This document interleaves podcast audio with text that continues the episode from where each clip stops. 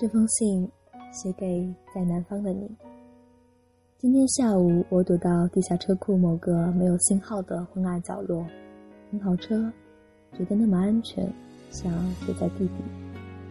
在仪表盘的微光里，我想，或许该写封信给你，亲爱的你，你好吗？如果我站在你面前问你这个问题，你大概会答：“你是猪吗？”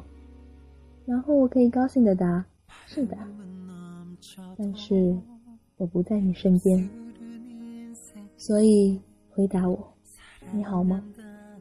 你好吗？我很好，谢谢你，客气。”其实我早已经习惯了这种孤独，这些年来，它没有摧毁我，当然也没有成就我。它只是一个很好的伙伴，教会我如何沉默。怎样遗忘？他也教会我看顾自己的心，像照料一堆风中的火。但是此刻，我如此想念你。生命是一个你不断追逐寻找，然后一一放弃的过程，像快步奔向一堵堵高墙，然后再一步步后退，因为那些渴望。占有和疼痛，这不是你想要的。但只有拥有过，你才可以这样说。说到最后，只要一支笔、一张纸，就觉得安稳。只是这纸笔之间，也不仅仅白纸黑字，有爱与恨，有追忆和向往，有你我的一生。一百零二年前，二十四岁的林觉民在广州起义前夕，为妻子陈莹莹留下绝笔《与妻书》，一句“吾之爱汝，彼此爱汝一面，是吾永于就死也”，是我第一次知道，遗纸竟可以了却两个人的一世情缘。他赴死时用的是同一枪。爱过他的热血，年少懵懂，不明白这样的深情究竟是滚烫还是凛冽。要到资讯发达的网络时代，手写书信已成古董的时候，才知道，这封信抵达的一年后，陈莹莹思念过度，抑郁成疾离世。如此再读这信是同心的人，陈莹莹一定想过要追问。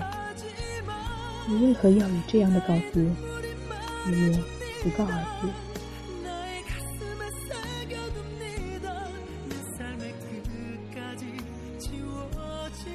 我最喜欢的五言绝句，用刘十九，看来也像是封短信。天快黑了，大雪将至，朋友，来喝一杯吗？柠檬未及干透，就该竹书童快步送到朋友府上去了吧？写这首诗时，还居易已经晚年。当年的豪气与抱负，早已在江州司马院上化作一襟晚装。已经泼墨如雨，但如今面上灭除忧喜色。只想知道，你愿意来陪我喝一杯？促膝长谈，借酒御寒。窗外千山暮雪。而手边噼啪作响的炉火，与自家酿的新酒，就是一默契成就的温暖宇宙。世事与他们再无关联。学生时代喜欢的作家钟晓阳，时常在文字里展露远远超越年龄的成熟洞见，而唯一与年龄契合的那篇哀歌，正是一个女孩在分别多年之后。写给少女时代那个恋人的信。信中，他娓娓诉说两人的相遇、相处、相爱，以及别离。时间如旧金山湾的迷雾，淹没了告别后的有些岁月，也隔绝出无法跨越的深渊。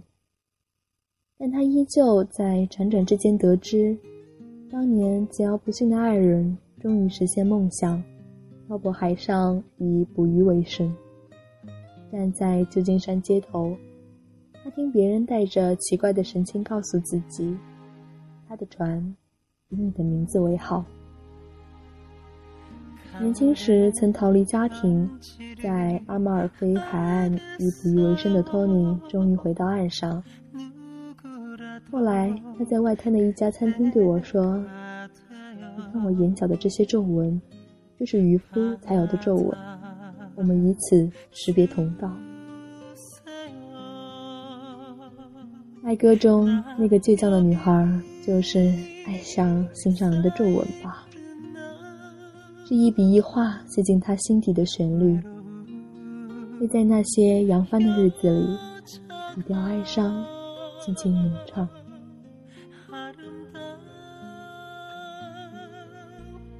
若是如此喜爱写信，不知算巧合还是必然。后来我得以完成自己的第一部小说，最后也以一封信为结尾，因为编辑说：“再写点什么吧。”让他们自由。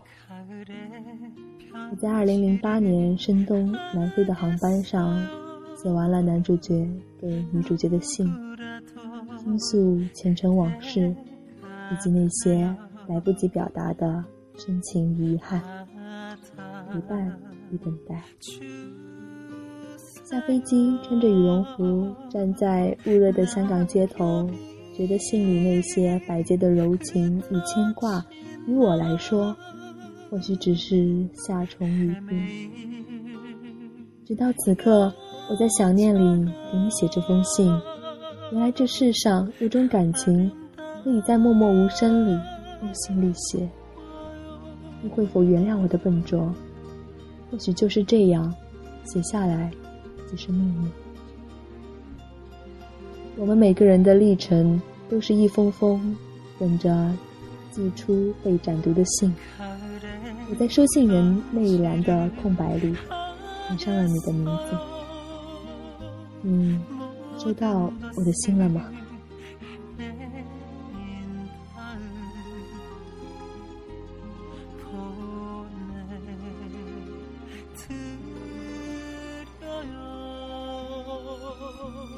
No.